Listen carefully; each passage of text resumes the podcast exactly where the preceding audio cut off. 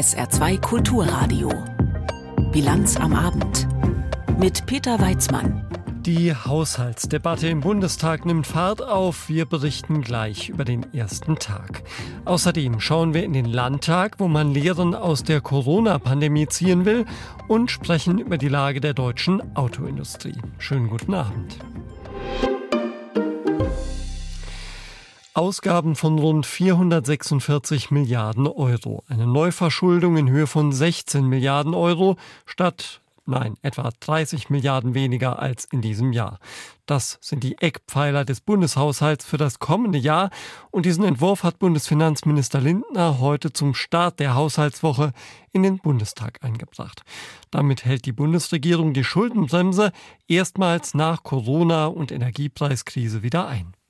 Für die Bundesregierung ist klar, auf Krisen muss dieser Staat entschlossen reagieren und er muss auch seine fiskalischen Möglichkeiten mobilisieren, wenn es notwendig ist. Aber wer den Ausstieg aus der Krisenpolitik nicht findet, der gefährdet dauerhaft die Stabilität unseres Gemeinwesens sagt Christian Lindner. Der Bundesrechnungshof hat laut Handelsblatt allerdings errechnet, dass die tatsächliche Neuverschuldung nicht bei 16, sondern bei gut 85 Milliarden Euro liegt. Und zwar, weil es neben dem eigentlichen Bundeshaushalt einige Schattenhaushalte gibt. Zu denen zählen etwa der Sondertopf für die Bundeswehr und der Klima- und Transformationsfonds, aus dem Vorhaben für den Klimaschutz bezahlt werden. Und im Zuge der Haushaltsdebatte geht der Bundestag jetzt also Ministerium für Ministerium durch und debattiert die jeweiligen Etatansätze und vor allem natürlich die dahinterstehende Politik. So heute Nachmittag auch beim Thema Familienpolitik. Die hat die Bundesregierung in den vergangenen Wochen ja ganz schön in Atem gehalten. Birte Sönnigsen. In den vergangenen Monaten stand für die Familienministerin vor allem ein Streit im Mittelpunkt, der um die Kindergrundsicherung. Die soll aber erst im übernächsten Jahr starten. Für den nächsten Haushalt spielt sie also noch keine große Rolle. Wie die meisten Ministerien muss aber auch im Familienressort von Lisa Paus gespart werden. Ja, wir mussten kürzen. Denn Finanzminister Christian Lindner pocht darauf, dass die im Grundgesetz verankerte Schuldenbremse auch eingehalten wird. Es ist kein Geheimnis, in diesem Etatentwurf steckt viel Arbeit im Bundeskabinett. Viel Spielraum hat Familienministerin Paus nicht. Ein Großteil ihres Etats ist fest verplant. Gekürzt werden soll deshalb beim Elterngeld. Hier lässt sich vergleichsweise viel Geld einsparen. Statt das Elterngeld für alle ein wenig zu kürzen, soll die Einkommensgrenze gesenkt werden. Das heißt, Paare, die mehr als 150.000 Euro zu versteuerndes Einkommen haben, müssten ohne Elterngeld vom Staat auskommen. Die Familienministerin geht davon aus, dass dies rund 60.000 Familien betreffen würde. Das ist in dieser Einkommensklasse und erst recht unter dem Aspekt sozialer Gerechtigkeit aus meiner Sicht eher verkraftbar als bei Paaren, die deutlich weniger verdienen. Das Elterngeld soll Familien helfen, wenn sie nach der Geburt gar nicht oder weniger arbeiten.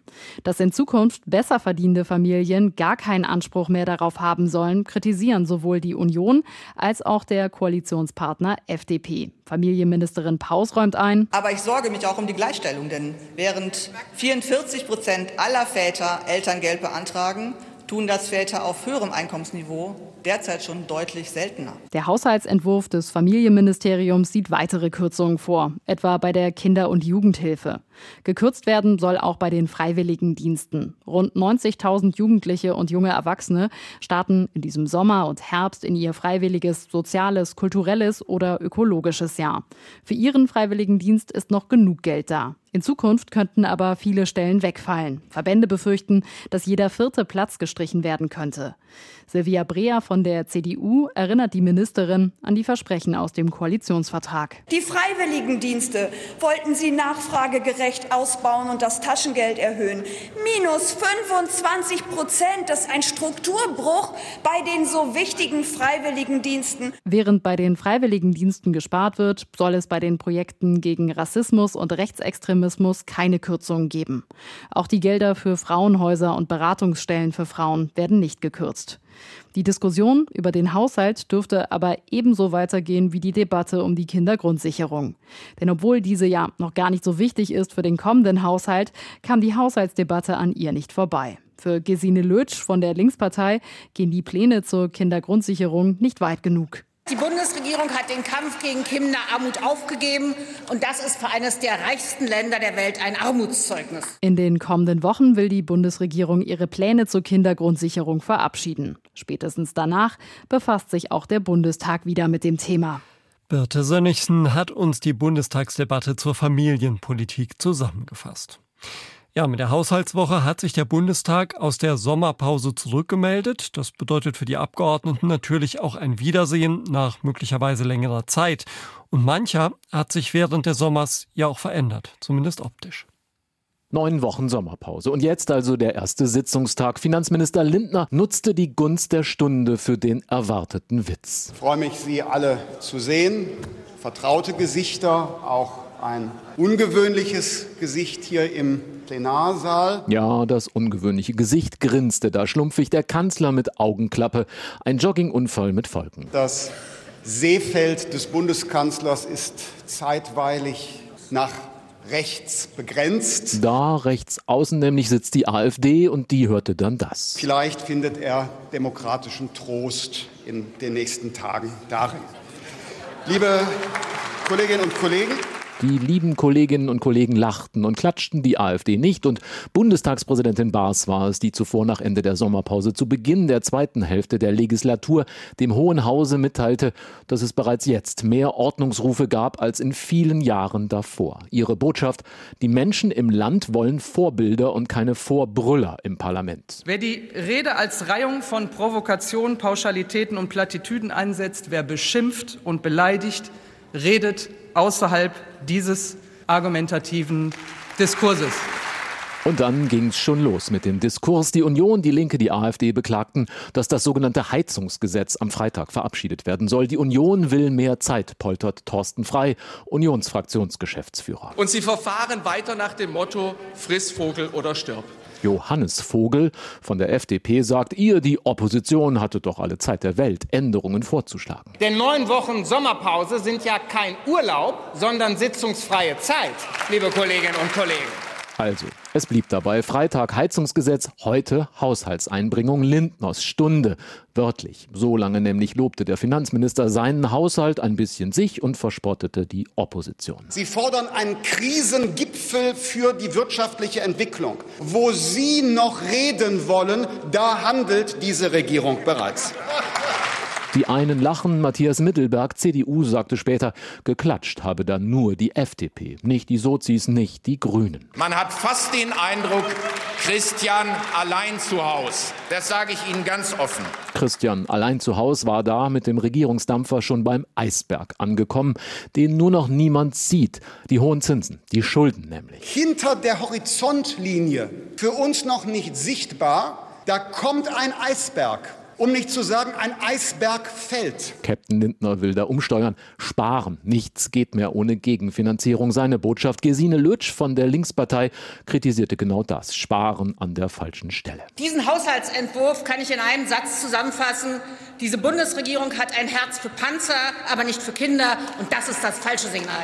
Nach der Sommerpause ist vor hitzigen Debatten. Der Herbst wird spannend bleiben. Georg Schwarte aus Berlin. Es war etwas, worauf wir als Staat und als Gesellschaft nicht vorbereitet waren. Und so wurde erstmal einiges ausprobiert, als das Coronavirus Deutschland erreicht hat. Selbstgenähte Masken aus Stoff, Abstand zueinander und das Herunterfahren weiter Teile des öffentlichen Lebens bis hin zu den Schulen. Mittlerweile steigen die Corona-Zahlen zwar wieder, aber der entscheidende Unterschied, es dürfte nicht mehr viele Menschen geben, die weder geimpft sind noch eine Infektion gehabt haben. Man kann also durchaus mal Bilanz ziehen, wie das Corona-Management so gelaufen ist und was bei der nächsten Pandemie besser werden sollte. Das tut heute und morgen der Gesundheitsausschuss im Saarländischen Landtag und er hat dazu zahlreiche Experten geladen. Jannik Böffel war für uns dabei. Marathonsitzung darf man so etwas wohl ohne Übertreibung nennen. Aber es geht ja schließlich auch um eine der einschneidendsten Erfahrungen der vergangenen Jahrzehnte, die Corona-Pandemie. So viel zwar während der Pandemie darüber gesprochen wurde, so schnell ist es auch wieder still darum geworden. Und dabei gibt es so viel zu besprechen, weil eben so viel passiert ist. Das sagt auch der Vorsitzende des Gesundheitsausschusses Hermann Scharf von der CDU. Die Pandemie hat ja gewirkt wie ein Brennglas. Sie hatten es auf der einen Seite das Positive gezeigt und auf der anderen Seite das Negative. bei dem, was positiv gelaufen ist. Das müssen wir uns einfach bewahren, vielleicht noch ausbauen. Und was negativ gelaufen ist, müssen wir einfach verschiedene Dinge intensiv aufarbeiten. Und tatsächlich halten da noch die wenigsten Expertinnen und Experten mit ihrer Meinung hinter dem Berg. Es gibt noch viel zu tun, viel vorzubereiten für eine neue Pandemie. Natürlich auch bei der Frage nach den Lockdowns, den sicher einschneidendsten aller politischen Maßnahmen. Sie hätten zwar unstreitbar Erfolge im Kampf gegen die Ausbreitung gehabt, sagt der Saarbrücker Pharmazieprofessor und Corona-Modellierer Thorsten Lehr, aber er sagt das nicht ohne Aber. Wir wissen immer noch nicht, wo wirklich diese Infektion stattgefunden hat. Und da gibt es viele solcher Beispiele, wo einfach Maßnahmen wie eine Gießkanne ausgegossen wurden, aber letztendlich unzielgerichtet und auch während der Pandemie aus meiner Sicht zu wenig gelernt wurde, um rauszubekommen, wo diese Infektion stattfindet, weil dann hätte man viel zielgerichteter auch hier Maßnahmen ergreifen können, um Infektionen zu unterbinden. Das Problem, anders als in in anderen Ländern fehlt es hierzulande an einer soliden Datenbasis. Und damit fehlt auch eine klare Überprüfung, welche Maßnahmen Wirkung zeigen, gerade gemessen an ihren Folgen. Und das vor allem mit Blick auf Kinder und Jugendliche. Dabei sei dafür gar nicht so viel nötig, um dort künftig besser aufgestellt zu sein, erklärt Barbara Gärtner, Leiterin der Klinikhygiene an der Uniklinik Homburg. Also wir brauchen diese Daten eigentlich, um zu steuern. Wir haben viele Daten erhoben, mit denen wir letztendlich überhaupt nicht steuern konnten und auch nicht gesteuert haben. Und da brauchen wir einfach nur klare Definitionen. Wenige Daten, die dafür verlässlich sind. Und es gibt natürlich weitere Lehren. Neben der Nachvollziehbarkeit und Angemessenheit der Maßnahmen brauche es auch eine bessere Verzahnung der Kliniken im Land. Gerade als eine Überlastung drohte, fehlt es an einer klaren Übersicht, wo Kapazitäten sind. Wo an vielen Stellen Bürokratie und der Wirrwarr der Rechtsverordnungen herrschte, fehlt es dort an vielem, erklärt der Leiter des OP-Managements der Uniklinik Darius Kubulus. Wenn Kliniken sich zusammentun würden, wo es eine zentrale Meldestelle über bestimmte vorhandene Ressourcen gibt und solch eine Struktur bräuchten wir, also sprich eine gute Überblick zu haben, wo in welchen Krankenhäusern an Bettenkapazität besteht, wie die wir die nutzen können. Doch nicht nur im medizinischen Bereich. Die Liste der Lehren, die die Expertinnen und Experten fordern, ist lang, hatte doch wenig in der jüngeren Geschichte einen solchen Einfluss auf das Leben in so vielen Bereichen wie Corona. Von Grenzschließungen über Hochschulen bis zu den Medien. Und so soll eine wissenschaftliche Auswertung der Anhörung noch folgen. Sie wird dauern. Auch die Landesregierung plant eine Aufarbeitung und eine Datensammlung. Doch klar ist nach all dem Gehörten auch, mit einer reinen Auflistung wird es nicht getan sein. Es wird Schlussfolgerungen und Konsequenzen brauchen, denn auch da waren sich alle einig, die nächste Pandemie, sie wird kommen. Jannik Böffel über den ersten Tag der Corona-Anhörung im Saarländischen Landtag. Gehört hier in der Bilanz am Abend auf SA2 Kulturradio. Die Lage der deutschen Autoindustrie besprechen wir gleich anlässlich des Starts der IAA in München. Jetzt haben wir erstmal die Meldungen für Sie mit Sarah Sassung. Aus Deutschland ist erstmals neu produzierte Munition für den Flugabwehrpanzer Gepard an die Ukraine geliefert worden. Wie das Verteidigungsministerium mitteilte, ist eine fünfstellige Zahl an Patronen angekommen. Bis Jahresende will der Rüstungskonzern Rheinmetall 40.000 Schuss liefern.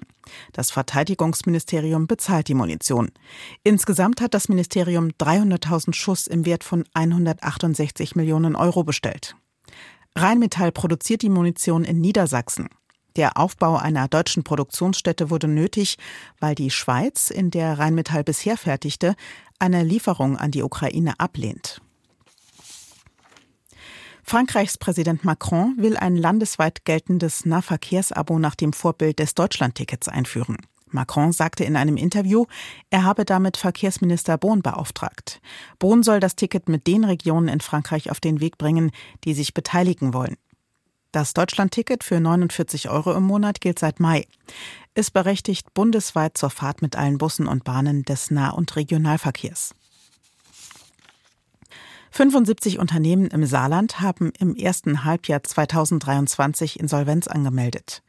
Laut Statistischem Landesamt sind das rund 21 Verfahren mehr als im Vergleichszeitraum des vergangenen Jahres.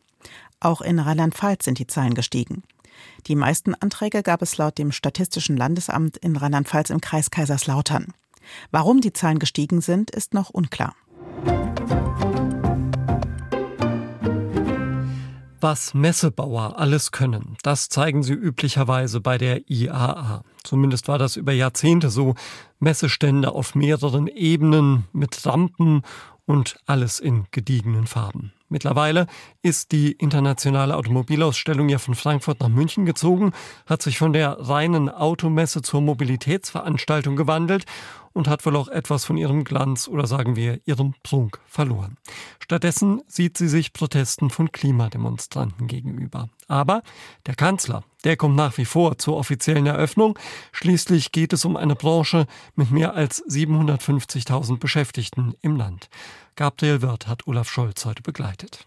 Der Bundeskanzler nutzte die Chance, der Branche für ihren Einsatz zu danken, hin zu einer nachhaltigeren Mobilität. Wir sehen natürlich, dass dabei viele neue Unternehmen neben die etablierten Hersteller treten.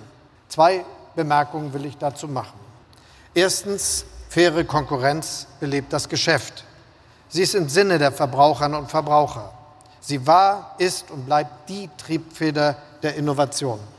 Und deshalb, das ist meine zweite Bemerkung, Konkurrenz sollte uns anspornen, also nicht schrecken.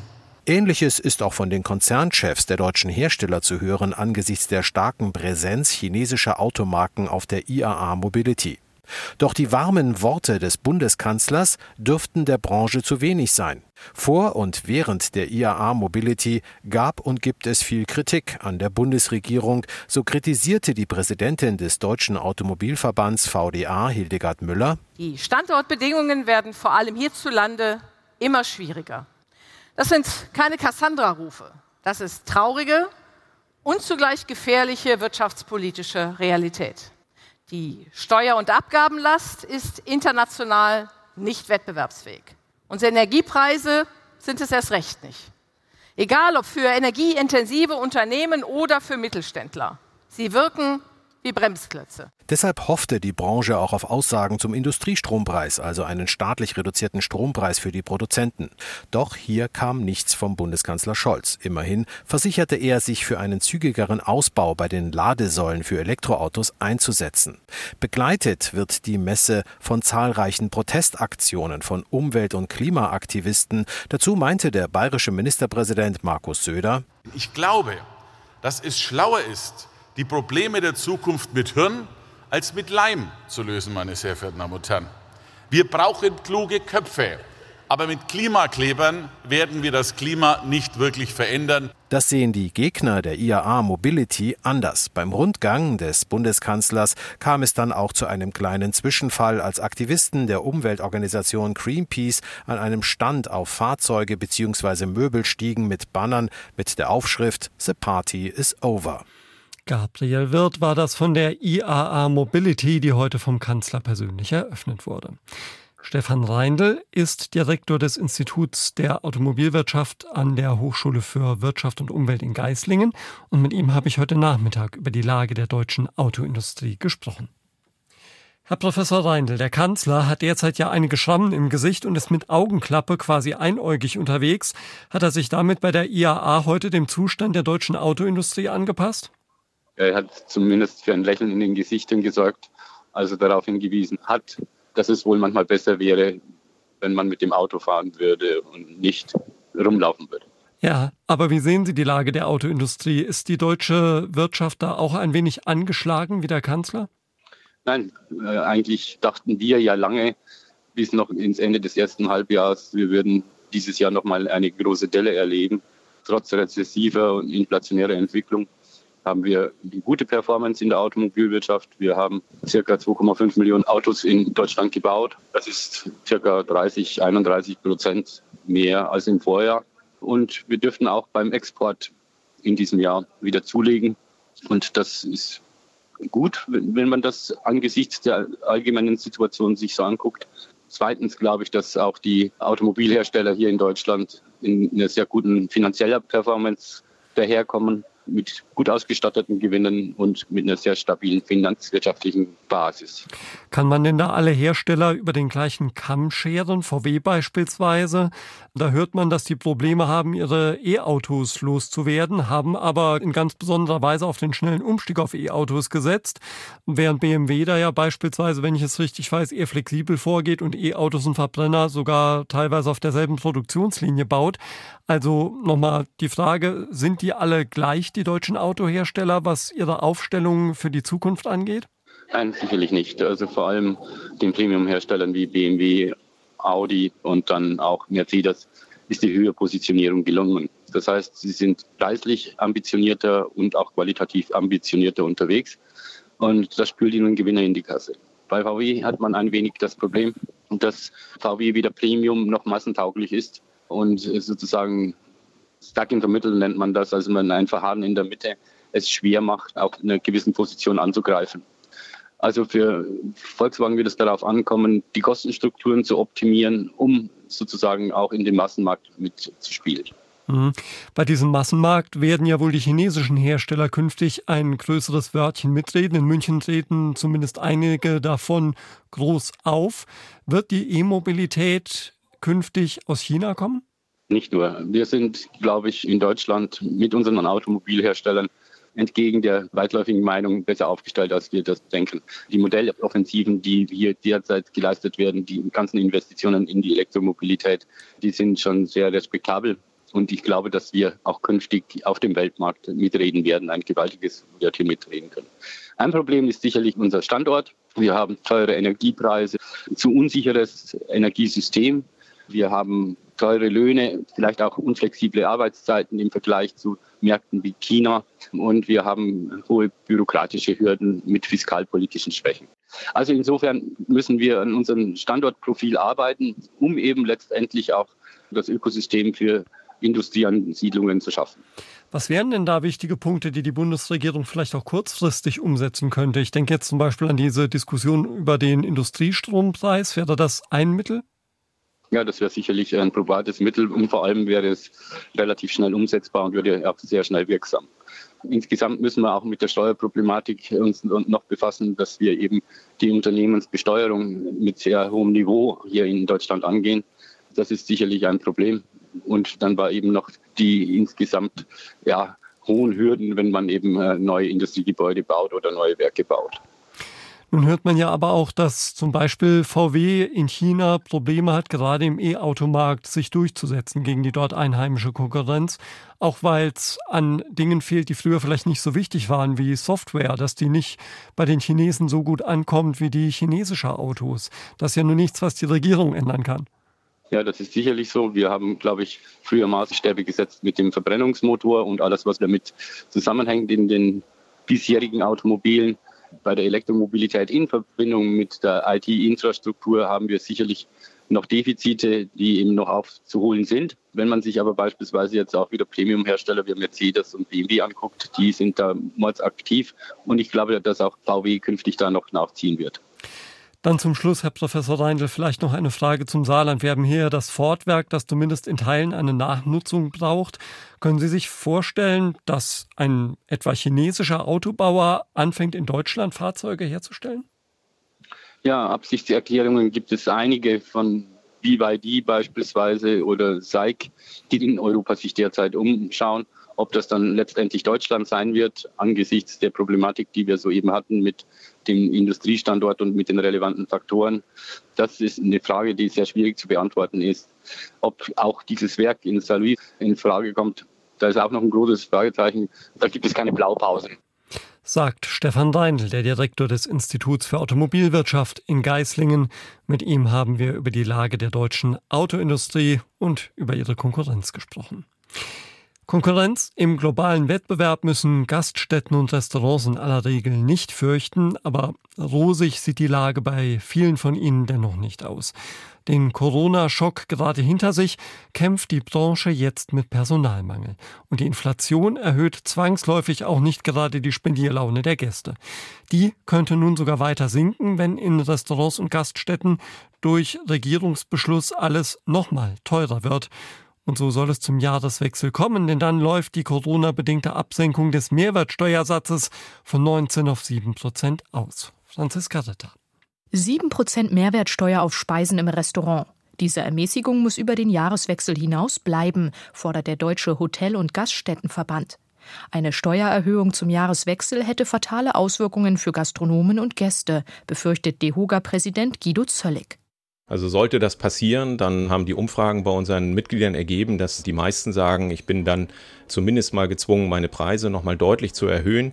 Das wiederum führt dann zu den Befürchtungen, dass die Gäste das alles nicht mehr ertragen können, nicht mehr so häufig in die Gastronomie kommen, weniger verzehren, beim Verzehr selbst einsparen. Umsatzverluste seien davor programmiert. Wie viele Unternehmen das finanziell nicht verkraften würden? Die Umfrage bei uns sagt also, dass etwa 12.000 Betriebe akut gefährdet sind. Sollte der Steuersatz steigen, werden die das nicht überleben können. Und insofern ist die Gefahr sehr, sehr groß. In den Jahren 2020 und 2021 habe die Branche bereits 36.000 Unternehmen verloren. Schuld waren massive Umsatzeinbrüche durch die Corona-Pandemie. Restaurants, Bars und Cafés durften Gäste nur unter strengen Auflagen bewirten oder mussten zeitweilig komplett ihre Türen schließen. Davon habe sich das Gaststättengewerbe bis heute nicht erholt. Im ersten Halbjahr erwirtschaftete die Gastronomie immer noch 13 Prozent weniger Umsatz als 2019, also vor Ausbruch der Corona-Pandemie.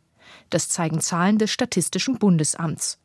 Deshalb dürfe man keine weiteren Betriebsschließungen in Kauf nehmen, warnt die Hoger Hauptgeschäftsführerin Ingrid Hartges. Im ländlichen Raum geht Lebensqualität verloren. Tourismus funktioniert dort nicht mehr. In den Städten wird der Verödung weiter Vorschub geleistet. Da haben ja unsere Betriebe gemeinsam mit dem Handel eine ganz wichtige Funktion für die Attraktivität der Innenstädte und auch für die Lebensqualität der Menschen. Der Hotel- und Gaststättenverband verweist in der Debatte auf Länder wie Österreich, die Niederlande und Frankreich, 23 europäische Nachbarn Deutschlands, in denen ebenfalls ein reduzierter Mehrwertsteuersatz für Lebensmittel gilt. DEHOGA-Präsident Guido Zöllig. Und deshalb wäre das nur gerecht, wenn wir das auch bei uns in Deutschland hätten. Wir sind Urlaubsland, wir sind Reiseland, wir sind ein Land, in dem man gerne weggeht. Und das sollte auch in Zukunft so bleiben. Die Gewerkschaft Nahrung, Genuss, Gaststätten befürwortet es übrigens, die Mehrwertsteuersenkung für Speisen im Restaurant zu verlängern, allerdings nur für ein weiteres Jahr. Eine dauerhafte Senkung fände sie nicht sinnvoll, heißt es von der Gewerkschaft. Über Kopftuch und Burkini-Badeanzüge hat Frankreich viel gestritten. Nun sorgt ein Verbot von Abayas an Schulen für politischen Wirbel. Zum Schuljahresbeginn gestern sind die traditionell von Frauen in islamischen Ländern getragenen knöchellangen Gewänder nämlich verboten worden. In den letzten Monaten hätten Verstöße gegen die Laizität an Schulen stark zugenommen, sagte der französische Bildungsminister Attal zur Begründung. Aus Paris Julia Berutta. Am Morgen nach dem ersten Schultag ist das Abaya-Verbot auf allen Nachrichtenkanälen. Im Informationssender BFM TV verkündet der Bildungsminister Gabriel Attal eine erste Bilanz. Landesweit seien gestern 298 Schülerinnen mit Abaya zum Unterricht erschienen. Das Lehrpersonal hat dann mit ihnen gesprochen, ihnen die neue Regel erklärt, die Gründe dargelegt und versucht, sie zu überzeugen. Und die allermeisten haben sich der Regel gebeugt. Das ist mir wichtig. Wenn man eine Regel erklärt, kann man sie auch anwenden. Am Ende, so Attal im Interview, hätten sich in ganz Frankreich 67 Schülerinnen geweigert, das weite Gewand abzulegen. Auch Iris ist gestern Morgen mit einer langen schwarzen Abaya zur Schule gegangen. Zusätzlich hat die junge Frau schwarze Handschuhe angelegt. Dem Fernsehsender France 2 erklärt sie vor dem Schulgebäude. Man ist gestresst, versucht den Mitgliedern der Schuldirektion auszuweichen, weil sie einen vielleicht ansprechen werden. Das ist wirklich anstrengend. Iris muss ihre Abaya schließlich ablegen. Doch auch ihre Mitschülerin Shaines ist von der Lehrerin angesprochen worden. Die Gymnasiastin trägt keine Abaya, aber einen langen weißen Rock und einen weißen Oversize-Pullover mit ausgestellten Ärmeln. Wir waren im Klassenraum. Die Lehrerin hat mich gefragt, ob ich morgens darüber nachdenke, wie ich mich kleide.